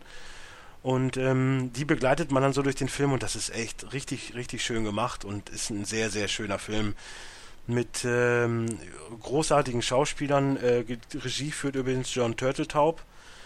Ähm, das ist der gute Herr mit den Nicolas Cage-Filmen. Ja, ja, ja, ja, das Aber, Vermächtnis der Tempelritter. Genau. Aber, ähm, nee, das ist wirklich, wirklich schön gemacht und also wer mal echt Bock auf so einen, so einen, so einen, so einen klassischen, so ein bisschen Hangover im Renten, im Altenheim hat, Bock drauf hat, der sollte sich den auf jeden Fall geben. 50 Cent spielt eine kleine Rolle, wobei sehr, sehr klein. Ähm, ansonsten kennt man da, glaube ich, äh, groß keinen. Aber ich, ich mag halt einfach das Zusammenspiel von den Schauspielern, weil da weißt du hundertprozentig, was du bekommst. Mhm. Story ist eigentlich egal, aber das Acten ist einfach großartig. Und ähm, das sind halt auch alle Schauspieler, die, die ich halt gerne gucke und von daher äh, blieb das nicht aus, dass ich den geguckt habe. Und ich habe es auch nicht bereut. Also das äh, kann ich dir auch nur wärmstens ans Herz, Herz legen. Ich habe ihm eine, was haben wir, eine 7 von 10 gegeben. Also so ein klassischer Sondernachmittagsfilm. Mhm. Aber um jetzt nochmal äh, zu toppen, ähm, im Original heißt er Begin Again. In Deutschland heißt er Kenne Song Save Your Life. Habe ich gestern ah, gesehen. Ja. Ah, ist der Film schön. Habe ich auch wieder äh, diese, dieser in Anführungsstrichen deutsche Titel, ne? Ja, also die Sache ist ja die. Was versteht ein Deutscher nicht an Begin Again? Nein, der, der muss wissen, dass es da um Musik geht. Es, es geht ja auch permanent nur um Musik. Ja, ja klar, ja, aber. Ich meine, ich möchte jetzt nichts über den Film erzählen, weil ich weiß nicht, inwiefern man mit der Prämisse klarkommt. Also es ist halt schon so ein Romantic Drama, aber halt nicht in dem Sinne, wie man es erwartet. So, und das ist halt für mich so den Twist, den es dann halt in der Geschichte äh, äh, genommen hat. Romantic Drama oder Romantic Comedy? Romantic Drama. Okay. Also es ist, kommt auch Comedy vor, so ist es nicht, aber es ist halt eher Romantic Drama. So, und die Prämisse, die, die, die der Film halt hat, also wenn man sich das mal so auch überlegt, dass es halt nicht unbedingt Romantik ist in dem Sinne, wie man es sonst kennt, mhm. ist der Film richtig schön und gerade Leute, die wirklich ähm, es mögen, Musik und, und so ein bisschen Independent-Film zu haben und zu gucken, mhm. der ist äh, da auf jeden Fall zu Hause. Die beiden Hauptdarsteller, Mark Ruffalo und Kira Knightley, acten richtig gut. Ähm, es gibt viele Nebendarsteller, die, die bekannt sind, ob das jetzt Adam Levine ist von, von Maroon 5 oder CeeLo Green, der mitspielt, äh, Mos Def, beziehungsweise jetzt heißt er ja Yassine Bey, äh, spielt auch mit, also viele Musiker, äh, Catherine Keener spielt mit, ich weiß nicht, ob man die groß kennt, aber ich glaube schon. Keener, doch, doch, doch. Das ist doch auch die von, äh, nein, ist sie nicht. Äh, Captain Phillips hat sie mitgespielt auch. Ja, ja, ja, ja, ganz kleine Rolle.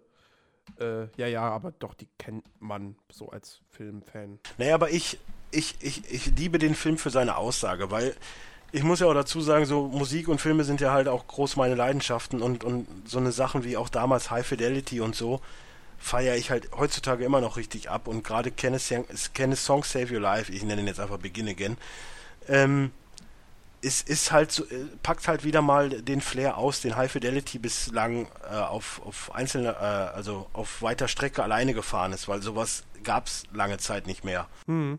Und ähm, deswegen, ich vergötter den Film. Also muss ich, mein, ich hatte den mal durch einen Podcast erfahren. Mein Cousin meinte auch schon mal, ich muss den unbedingt gucken. Und jetzt haben wir halt gestern Nachmittag einen Film geguckt und da dachte ich, ja komm, jetzt gucken wir den. Und der ist wirklich, also der Soundtrack ist richtig geil. Ähm, der Film ist richtig geil und ich gebe dem auch eine 9 von 10. Okay. So. Das war's dann erstmal von Filmen bei mir. Gut. Äh, now to something completely different. Ähm, du hattest mich darauf hingewiesen, dass es den auf Amazon Prime gibt und dann habe ich ihn mir auch angeguckt. Oh. Äh, SpongeBob Schwammkopf 3D. Oh. ja. du, hast, du warst derjenige, der mich darauf hingewiesen hat. Ich dachte, du meinst jetzt den anderen Film. Darauf hast du mich nicht hingewiesen. Ähm, ich habe dir hundertmal gesagt, dass The Raid der beste Actionfilm aller Zeiten ist. Du hast mir aber nicht gesagt, dass es den bei Netflix gibt. Ja, wusste ich, habe ich Netflix? Weiß ich ja nicht. Ähm, ja, nee, SpongeBob Schwammkopf 3D. Äh, Trailer fand ich damals echt geil und super lustig, weil ich das einfach super cool fand. Irgendwie, dass halt so die Charaktere äh, ja, an die, an, die, an die Oberwelt sozusagen kommen aus dem Wasser raus und dann wird es halt Realfilm mit 3D-computeranimierten Figuren und äh, sah alles ganz gut aus und so. Ähm, und jetzt habe ich ihn gesehen. Man muss schon sagen, ähm, das ist so ein Fall, das ist eigentlich fast so ein Godzilla-Fall. Ähm, weil diese ganze Real-Life 3D-Geschichte, das sind so die letzten 30 Minuten des Films. Die erste Stunde spielt fast ausschließlich unter Wasser in der klassischen 2D, Comic, SpongeBob-Optik. Klingt jetzt so, als wäre es ein Videospiel, wenn ich sowas sage. Irgendwie Fühle ich mich da so. Aber nein, es ist ein Film. Ähm, äh, die Geschichte ist halt die, dass, äh, ja, äh, im Prinzip Plankton, es geht damit los, dass Plankton natürlich mal wieder die geheime Krabbenburger-Formel klauen will. Ähm, und dann auf einmal passiert es aber, dass diese Formel plötzlich verschwindet. Sie ist weg. Wie von Geisterhand verschwunden. Und äh, daraufhin bricht dann halt erstmal so ein bisschen Endzeitstimmung in Bikini Bottom aus. Äh, es tragen dann auch alle so, so Mad Max-ähnliche Klamotten. Ähm, und äh, ja, es, es, es, dauert ein bisschen, bis sie dann so auf die Idee kommen oder bis sie dann eine, die, eine Spur äh, dahin finden, äh, was denn jetzt mit der Formel passiert ist. Und das führt sie dann letztendlich eben an die äh, Wasseroberfläche beziehungsweise an den Strand von LA. Ähm, und ja, auf jeden Fall aufgrund dieser ganzen ähm, Geschichte, dass halt eben dieser 3D-Part so, so einen kleinen Anteil im Film hat, muss ich sagen, bin ich halt schon enttäuscht.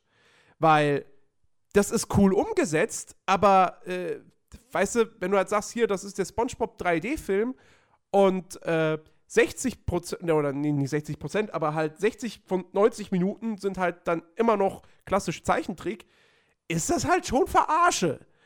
Trotzdem macht der natürlich durchaus Spaß. Ähm, ich muss dazu sagen, ich habe ihn, hab ihn angefangen auf Deutsch und dann nach 20 Minuten habe ich gedacht so, oh, ich glaube, ich habe da gerade ein paar Wortgags verpasst. Ich schalte um auf Englisch und fange nochmal von vorne an. Und äh, das habe ich dann gemacht und äh, auf Englisch war es dann halt auch natürlich, wie es eigentlich immer ist, besser. Ähm, und äh, der ist wirklich, der ist nicht verkehrt so für SpongeBob-Fans, der ist nett, der hat echt ein paar gute Gags, wo man wirklich lachen kann. Ähm, aber ich habe mir halt ein bisschen mehr einfach erwartet. Also, äh, ja, das ist, ist, halt schade, dass ich. Ich hatte eher gedacht, so, okay, das ist 30 Minuten Zeichentrick und dann geht's raus in die Menschenwelt. Nö, es ist halt umgekehrt und ähm, das ist nicht so schön. Trotzdem, netter Film, kann man sich angucken, wenn man halt jetzt irgendwie Amazon Prime hat. Äh, 6 von 10, meine Wertung für SpongeBob Schwammkopf 3D, beziehungsweise Sponge Out of Water, wie er im Original heißt. So, und jetzt kann ich sagen, wieder now to completely something different. Aber nur ein bisschen, wenn du den jetzt vorstellst, den ich meine. nur ein bisschen. Stimmt. Er ist eigentlich, eigentlich spricht er exakt die gleiche Zielgruppe wie SpongeBob an. Hm, fast. äh, The Raid. Da sage ich jetzt nicht den Originaltitel, weil ich kann ihn nicht richtig aussprechen. ist aber auch wurscht. Ja, der große indonesische Independent-Action-Film aber der ist, also der ist doch einfach, also Serbuan Maut, der ist doch eigentlich einfach. Ja, aber bist du sicher, dass der Serbuan Maut ausgesprochen wird? Oder nicht Serbuan Maut? Oder Serbuan Maut? Oder? Wahrscheinlich so, ja. Na, keine Ahnung. Ähm, ja, ich glaube, zur Hand, also zur Handlung muss man ja nichts groß erzählen. Hochhaus, da ist, da ist ein Drogenboss, Polizeieinheit will das Gebäude stürmen, will den Typen ausschalten und mit ausschalten. Gibt schon seit Bruce Lee. Meine ich halt wirklich ausschalten. Und äh, ja, natürlich geht die, läuft die ganze Aktion nicht so hundertprozentig glatt und dann kämpfen sie sich da halt die Stockwerke rauf. So, mehr ist es nicht. Äh, oder viel mehr ist es nicht. Ähm, ist aber vollkommen egal, weil der Film braucht keine große Handlung, denn er hat halt super, mega krasse, geile Martial Arts Action. Also es wird auch ein bisschen geballert, aber hauptsächlich ist es halt doch ähm, Martial Arts und das so unfassbar gut umgesetzt. Ich, ich weiß nicht, was der letzte, also chronologisch gesehen, der letzte Martial Arts Film ist, der, der, der auf diesem Niveau oder dieses Niveau Ong annähernd Bak. erreicht. Ong Bak, ja, stimmt. Richtig, das, das wäre eigentlich Old der letzte. Boy. Ja, Oldboy ist kein Martial Arts Film. Ja, es geht auch in die Richtung. Ja, es gibt, ja, es gibt ja, eine große Kampfszene. ansonsten ist es halt jetzt zumindest nicht mehr die. Du hast halt die Statham-Filme, aber pff, ja. Ja, das ist dann halt auch wieder, was weißt, ja. Ja, so ein Statham Transporter ist, ist, schon, ist schon was Feines, was das angeht. Der erste zumindest, ja, schon. Aber es ist halt auch, also The Raid ist, ist, ist meilenweit besser. Ja, klar, wir reden ja jetzt auch von, von Eastern. Genau. Also halt osteuropäischen Film. Äh, wobei man ja sagen muss, der Ach, Regisseur, Osteuro ostasiatischen, so. wobei man ja sagen muss, der Regisseur ist ja, ist ja ein Waliser. Der Gareth Evans. Ja, ähm, ja nein, ich, ich, fand den, ich fand den absolut geil. Also gerade dann halt auch, wenn da der, der Hauptdarsteller, der I Iko, Iko Uweis, Rama. Rama macht mehr Sinn. Rama macht, ja. ist auch geil. Natürlich muss ich jetzt automatisch an die blöde Margarine denken. Ähm, wenn der da halt wirklich äh, sich da von einem Gegner zum anderen quasi äh, schlägt und messert, das ist, das ist so geil auch eingefangen mit der Kamera. Und da sind teilweise sind da so, so Schnitte mit bei, ich, ich habe gerade. Schnitte. Schnitte, ja, ja, er ist, er ist, also, das muss man auch sagen, The Raid ist ordentlich hart, aber halt auch.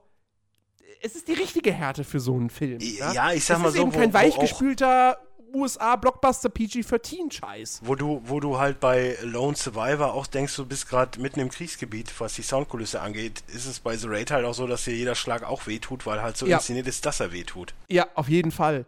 Ähm, es ist, es ist großartig. Es Ich habe die ganze Zeit, ich habe so einen Schnitt im Kopf, aber nur so halb im Kopf. Das heißt, ich weiß nicht mehr genau, was es war, aber ich fand es richtig geil. Erzähl. Ich, ich weiß es nicht mehr. So, das ist Ist, so. ist bei mir, ist bei mir nur mir drei der Jahre her, dass ich ihn gesehen habe. Also ich krieg alles noch hin. Es liegt mir auf der Zunge, aber ich weiß nicht. Das ist ein Schnitt, den fand ich, den fand ich großartig. Ähm, nein, ich also vor allen Dingen den, den, alleine, alleine, ich sag mal, dass das Endding, was gefühlt 15 Minuten lang eine, eine große Szene ist, zwischen Mad Dog, äh, Rama und Yaka heißt er, glaube ich, ne? Der Bruder, ich weiß es jetzt der gar Bruder nicht. ist Andy. Ja, und Andy. oh nein, jetzt haben wir alleine- den Film gespoilert. Nein, aber alleine das ist einfach, ey, du, du traust dich ja kaum zu blinzeln. Also zu, zu, ne, wie, wie nennt man's? Nicht blinzeln? Weggucken? Nein, ich meine jetzt, äh, wenn die Augenlider zugehen und Ja, das die. ist Blinzeln. okay, blinzeln. Ja, Ja. das traut man sich ja kaum. Äh, stimmt, also der, der Kampf ist geil choreografiert, aber da habe ich einen Kritikpunkt. Oh ja, jetzt kommt der für eine Herr Schwarzgurt. Doch, da, nein, nein, nein, nicht der Herr Schwarzgott, sondern der Herr, wenn man ein Messer in die Kehle reingerammt kriegt, dann kann man zumindest nicht mehr so krass weiterkämpfen. Also der Kampf, der, der, der, der geht mir, der geht mir zu lang, dafür, dass der Typ halt ein Messer in die Kehle gerammt kriegt. Da Das müsste ist vorbei fucking sein. Mad Dog. Ja, aber da müsste vorbei sein. Der ist sogar im zweiten Teil noch dabei. oh, natürlich, okay. Ähm, nein, also da müsste der Kampf vorbei sein. So, das ist mir so ein bisschen, weißt du, wenn jemand einen krassen Schlag abkriegt, dann kann der halt auch von mir aus K.O. sein. So. Und äh, es ist klar, dass so ein Bossfight, es ist ja der Bossfight des Films quasi. Naja, Ähm, ja, doch. Danach gibt es das ist ja halt keinen. der Handlanger vom Boss. Ja, aber es ist der. Ja, aber danach gibt es ja keinen Fight. Ja, Das ist der letzte, das ist der letzte große Fight. So, Das stimmt. Dass der natürlich ein bisschen länger ist, ist klar. Ich meine, irgendwie erinnert Raid ja auch so ein bisschen an Videospiel, so, ne? Stockwerke raufkämpfen, bla bla Ja, bla. ist ja wie gesagt, wie damals äh, mit äh, Bruce Lee und die Kammer der Zwölf Shaolin oder wie der nochmal Ja. hieß, wo er auch den Turm Ähm, hoch musste. Trotzdem, also, das war für mich eine Nummer zu drüber. Also, ich fand den, fand den perfekt. naja. Ähm, aber trotzdem, all, alles in allem, ey, geiler Film, kurzweilig. Ähm, das ist so ein bisschen meine Sorge beim zweiten Teil, weil der geht ja irgendwie 140 Minuten. Und The Raid 1 hat ja nun wirklich eigentlich gar keine große nennenswerte Geschichte, was auch vollkommen ja, okay The, Raid, ist. The Raid 2 erweitert es halt um eine Geschichte und um das Terrain, weil du hast halt nicht mehr ein Hochhaus, sondern halt eine Stadt. Genau. Und wie gesagt, da bin ich halt noch ein bisschen, bisschen skeptisch, aber was heißt skeptisch? Der hat ja auch überragende Kritiken gekriegt, also erwarte ich da eigentlich schon was Gutes. Oh, ich Und- sehe übrigens gerade, es gibt ja sogar ein, Re es soll ein Remake davon geben, ne? Anscheinend. Ein amerikanisches, ja, ja klar. Ja, ja, Regisseur und Produktionsstudio äh, Studio verlassen The Raid Remake. Also von daher hat sich das auch schon wieder erledigt, glaube ich. Hoffe ich. Ja, wer weiß. Ähm, außerdem gab es doch schon ein amerikanisches Remake. Ja, Dread. Dread. Den ich aber nicht so gut fand. Also vor allem im Vergleich mit Raid. Also. Ja, Ähm. ich sag, ich habe immer wieder gesagt, Raid ist ein fantastischer Film. Äh, was, was ich gerade raus, was ich gerade gesehen habe, hier finde ich ganz nett. Kleine Randnotiz. Die Musik von The Raid, dafür zeichnet sich äh, unter anderem Mike Shinoda, der, ja, Bandleader von, von Linkin Park, verantwortlich. Das ist richtig. Interessant. Aber der macht eh viel nebenher. Mhm. Nee, also äh, toller Film, 9 von 10. Also ja, wer, wer, wer so wie ich den lange Zeit hat liegen lassen äh, es gibt ihn jetzt auf Netflix. Also da kann man sich den mal angucken. Ja. Ja, wie gesagt, ich habe den damals, äh, wir wollten eigentlich einen anderen Film, der war ausgebucht, dann sind wir da reingegangen. Wir wurden nicht enttäuscht. Mhm. Im Kino hat er noch mehr Impact gehabt. Ja, äh, ich, bin, ich bin durch. Also Ich auch. beziehungsweise, nein, nein, ich bin, äh, mit Film bin ich durch. Ja. Aber du willst ja auch gleich noch eine Serie gucken, dann Haken hängen wir das nächste Mal dran, dann habe ich das auch gesehen. Außerdem müsste ich mal schnell telefonieren. Du müsstest schnell telefonieren. Ja, aber ja. ich, ich komme nicht umhin, ich muss noch was zum Star Wars Trailer sagen. Da ja. komme ich nicht drum rum. Also Serien, okay, können wir verschieben, aber Star Wars Trailer. Äh, meine Fresse habe ich Bock auf diesen Film. Und wie geil, also J.J. Abrams, ich meine, der kann ja, also Trailer und so konnte der ja schon immer. Ähm, aber wie er es halt auch geschafft hat. Ich war so, als, er, als der veröffentlicht wurde, dachte, war ich so kurz davor so, will ich mir den jetzt wirklich angucken? Nehme ich mir nicht vielleicht zu viel vorweg? Und ach komm, egal, am Ende schreibt eh jeder drüber, ich, ich gucke mir jetzt an. Und ähm, Das halte ich aber für übertrieben, dass jeder darüber. Es gab an dem Tag nichts anderes in meiner Natürlich gab es nichts anderes als das. Und, ähm, ey, weißt du, Star Wars, die Star Wars Trailer, alle zusammen sind, das, sind der komplette Gegenentwurf zu so einem Trailer wie Terminator Genesis. Ähm, du hast immer noch so viele offene Fragen. So, du, du, du kriegst so ein paar, so ein paar Snippets. So, okay, das könnte irgendwie so sein. Aber du weißt es nicht, du bist dir nicht sicher. So, das, da, da gibt es doch so viele Möglichkeiten, wie sich dieser Film letztendlich entwickeln kann. Und äh, abgesehen davon war der Trailer einfach episch, die Szenen, die man gezeigt hat, die Musik dazu, großartig. So, so geht halt wirklich ein, ein richtig guter äh, Trailer. Ähm, und ich habe so viel Bock auf den Film. Ähm, ich, ich wollte selbst schon irgendwie äh, Karten vorkaufen, beziehungsweise äh, mich da irgendwie drum kümmern. Ähm, und äh, habe aber schon fest, habe aber schon mitgekriegt, so, ah, jemand hat schon Karten gekauft. Also ich, geb, ich, ich weiß schon, wann ich in Star Wars reingehe. Und äh, ich freue mich riesig drauf. Also ich, ich bin mittlerweile, ich bin mir so der festen Überzeugung, da kann eigentlich nicht mehr so wahnsinnig viel schiefgehen. Ähm, klar, ja, je größer der Hype, desto größer kann letztendlich der Film am Ende fallen. Aber ähm, ich glaube, ich war selten so zuversichtlich bei einem Film wie, wie jetzt echt bei, bei, bei Episode 7. Ähm, weil bislang hat J.J. Abrams und Disney, die haben bislang alles richtig gemacht. Hm. Ja. Aber ich kann äh, dich, dich komplett verstehen, wenn du sagst, nö, ich, ich will den Trailer nicht sehen, ich warte auf den Film und äh, gut ist. Ja. Kann, ich, kann ich auch absolut nachvollziehen. Ähm, genau. Ja. Gut, dann verschieben wir die Serien auf die nächste Folge. Machen Dann wir dieses. Fear the Dann Walking kann, Dead ich, auch dann kann gesehen. ich das auch gucken und ich kann auch äh, Hand of God zu Ende gucken in der Zeit. Ja. Und äh, ja, dann würde ich sagen, wir verabschieden uns von euch da draußen. Ähm, verweisen euch auf den kommenden Players Launch Podcast am Samstag. Und wer weiß, wann die nächste Watchcast-Folge rauskommt. Mal schauen. Mal schauen. Wird auf jeden Fall, denke ich mal, dann wieder so eine normale Folge und nicht wieder irgendein Special-Ding. Aber wer weiß. Es wird ja nur noch ein Special dieses Jahr, glaube ich, geben. Ja, Jahresrückblick. Wir reden von November mittlerweile. Richtig. Ja. Ja, also. Ich meine, gut, die, ja, die nächste Watchcast-Folge ist eigentlich klar, worum es da geht. Ja, weiß ich nicht. Ich sehe ihn ja, wenn dann erst Ende des Jahres. Also von daher bin ich dann eh raus aus der Nummer. War's Bond? Achso, Bond, ja, okay, den sehe ich. Aber was hast du denn jetzt gedacht? Star Wars. Ach so, ja, den sehe ich doch auch erst Ende des Jahres. Der kommt nicht schon vorher ins Kino. Ja, aber ich sehe den ja auch nicht am 18. oder so. Ich kann sein, dass ich mir den irgendwann am 28. oder so angucke. Ich weiß Ja, da werden wir wahrscheinlich eh keinen extra Podcast mehr zu machen können, Nö. weil das wird zeitlich, glaube ich, schon nicht hinhauen. Also, Also, Star Wars werden wir die- wahrscheinlich die wirklich ist- exklusiv im Jahresrückblick dann besprechen. Ja, weil wenn, dann müsste ich eh alleine reingehen, weil meine Freundin wird bestimmt nicht mitgehen und dann muss ich halt gucken, wie ich da Bock drauf habe alleine. Ach ja. Gut, okay. Danke fürs Zuhören an euch da draußen und äh, wir hören uns, oder ihr hört uns demnächst wieder. Gleiche Stelle, gleiche Welle. Oh Hey. macht's gut. Tschüss.